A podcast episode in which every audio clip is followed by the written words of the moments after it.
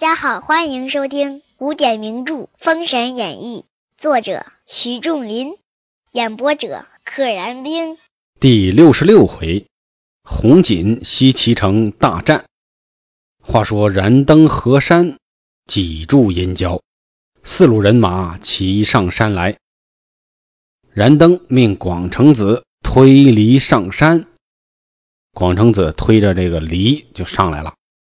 离了阴郊，一道灵魂往封神台来。大家想这一幕啊，殷郊只露个脑袋在山顶上，他师傅推着一个犁，就像这个犁地一样，直接把脑袋咔削掉了，像斩除了杂草一般。说到这儿，殷郊、殷红就全死了，不像电视剧中演的，他们俩下山之后啊，老大殷郊为了。继承皇位，哎，回去了。殷红呢，受了感召，没有回去，留在了西岐这边。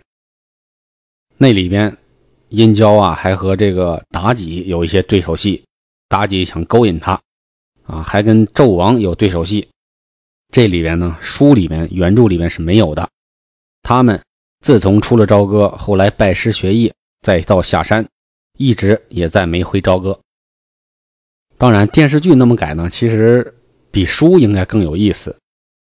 那样他们父子相见，哎，跟仇人妲己再相见，包括两个兄弟之间呢，选择是不同的，一边回了朝歌，一边归了西岐。这个呢更具探讨性，也更有看头，其中的人性啊也更值得思考。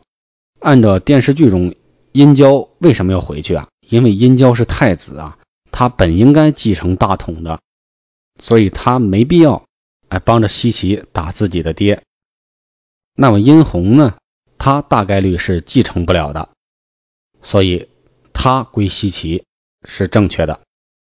这里边人性的考量就更值得深思。哎，既然说到这儿了，给自己打一个小广告，大家可以去这个某著名 APP，就是世界上最高的那个山。去搜索《龙妖之境》，这是我写的一本小说，啊，适合年轻人来听来看，是玄幻武侠。以前啊，小时候爱看这个金庸的武侠，对武侠世界呢有一个向往，有一个憧憬，小时候就想写一本小说来着。后来呢，又看这种各种网上的网文啊，玄幻的，尤其是东方玄幻的，但是啊，我读下来啊。很多小说都是虎头蛇尾，或者说啊里边的主角啊，他的外挂太强，遇谁平谁，哎，见谁打谁，或者是呢扮猪吃老虎，好没意思。要么呢就是种马的那种，哎，见一个女的就爱，然后出现一个女的就爱他。反派啊都是蠢到无边的那种，就像要配合主角演戏似的。这种弱智的东西我看不了。再一个呢，就是那种强制修炼等级的。起初看的时候还行，哎，一级一级的往上升，像修仙那类的似的，要设定很多等级往上升。但是后来你想，这个人世间哪有什么等级让你往上升啊？收集宝石，要打妖怪，人世间可是没有这样一个套路的。这些呢，都属于作者的臆想，看多了觉得没意思，所以我就自己动手写了一本。内核是武侠。但是招数上用的是玄幻的招数，我自认写的非常精彩啊！我擅长写这种打斗的场面和渲染这种争斗的气氛，而且我还比较擅长埋伏笔啊，比较擅长塑造人物的性格，所以大家去搜索“龙妖之境”，龙是神龙的龙，妖是夭折的夭，知乎者也的知，境界的境。保证大家听了不后悔。好，小广告打完了，咱们说回《封神榜》。只见泗水关韩荣有本进朝歌告急，微子看本，看见如此，忙将此本抱入内廷，将本呈上。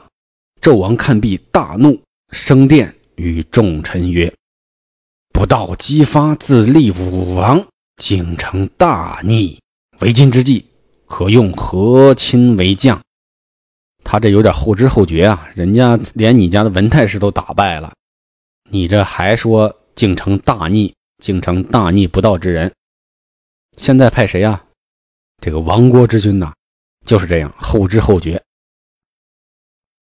中建大夫李登进礼称臣曰：“臣见三山关总兵官洪锦才术双全，若得此臣征伐，书籍大事可定。”哎呀，第三个三山关总兵出现了，洪锦这个人是第二任三山关总兵张山的手下。前面提到过，张山走的时候带走了一个叫李锦的，留下了一个叫洪锦的。哎，他在张山战败之后死了之后，被升为了三山关总兵，这也是挺有意思，就一直派三山关的人来攻打西岐，每次去了都败啊，每次还都接着派。让他去打，哎，这个人很厉害，才术双全，有才略啊，有法术。让他去打，数几大事可定。数几就是不一会儿，不要太长时间就可以。纣王即传旨，令洪锦得专征伐。次日，洪锦同左二官接旨，领十万雄师往西岐进发。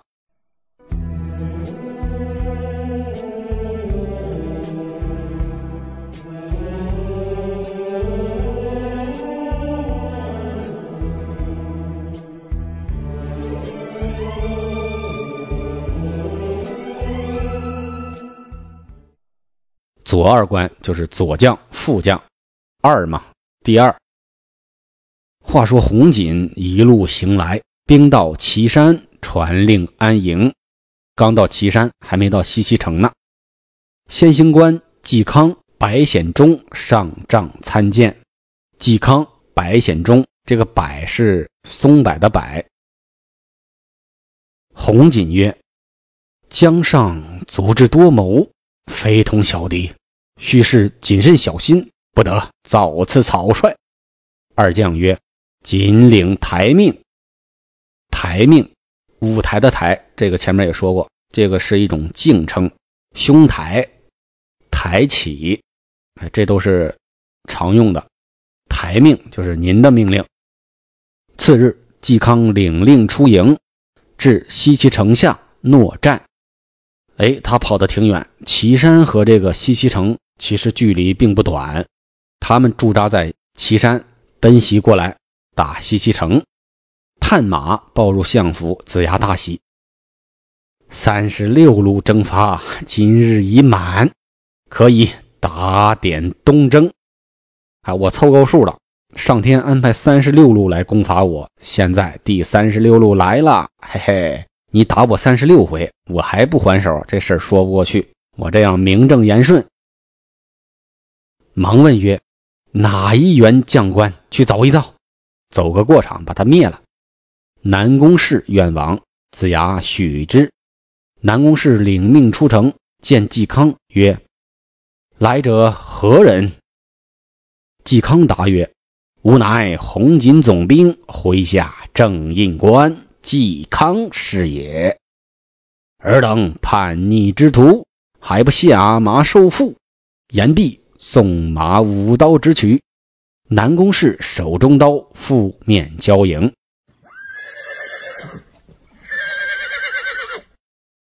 二将战有三十回合，嵇康乃左道旁门，念动咒语，顶上现一块黑云，云中现出一只犬来，一条狗。黑云之中有条狗，说：“你要往哪里走？”把南宫氏。夹脖子上一口，哎，这个狗跟哮天犬不一样，哮天犬专门是夹颈子，就是把这脖子这块咬了。这个呢，夹脖子，脖是臂膊的脖，胳膊的脖，咬的呢是肩膀，不是咱这个脑袋下边这个脖子。夹脖子上一口，连袍带甲扯去半边，连那衣服呀和盔甲都给扯去了。几乎被嵇康刀劈了，就是在狗咬南宫氏的时候，嵇康也出手了，差点把南宫氏劈了。南宫氏吓得魂不附体，败进城中。只见嵇康进营，见红锦曰：“得胜，上南宫氏，拜进城去了。”高兴啊！红锦大喜。次日，白显忠至城下请战，邓九公请战出城，走马至军前，认的是白显忠，大呼曰：“那可不嘛！邓九公原来是三山，原来是三山关的总兵啊！估计当时白显忠就在他麾下呢。”大呼曰：“白显忠，天下尽归明主，你等今日不降，更待何时？天下都归顺了，你嘚瑟个啥？”白显忠曰：“思你这等匹夫，复国大恩，不顾仁义，乃天下不仁不义之狗彘耳。好，你辜负了国家的大恩大德，你不顾仁义呀！你，你是天下不仁不义的猪狗，狗彘。这个彘就是指猪。之前咱们说过，伯邑考临死前对着这个妲己说：啊，你想跟我睡觉？”如果让你得逞，岂不成了天下的笑柄？我就是狗彘之徒啊！我就是猪狗一样的人。哎，这个词再次出现了。白显忠骂邓九公：“那你是个狗彘儿！”邓九公大怒，催开坐骑，使开和善大刀，直取白显忠。显忠挺枪刺来，二将交锋，只杀得天昏地暗。战有二三十回合，白显忠被九公卖个破绽，手起一刀，把白显忠挥于马下。那可不嘛，邓九公原来是主将啊，那白显忠是个副将，他的本领大概率是低于邓九公的，死了也合理。邓九公得胜进城，至相府回话，斩了白显忠首级，报功。子牙令将首级号令城上。挂到城头，震慑对方。本集就到这里，请点订阅。不知后事如何，且听下回分解。愿生命化作那朵莲花，功名利禄全抛下，让百世穿梭，神的逍遥。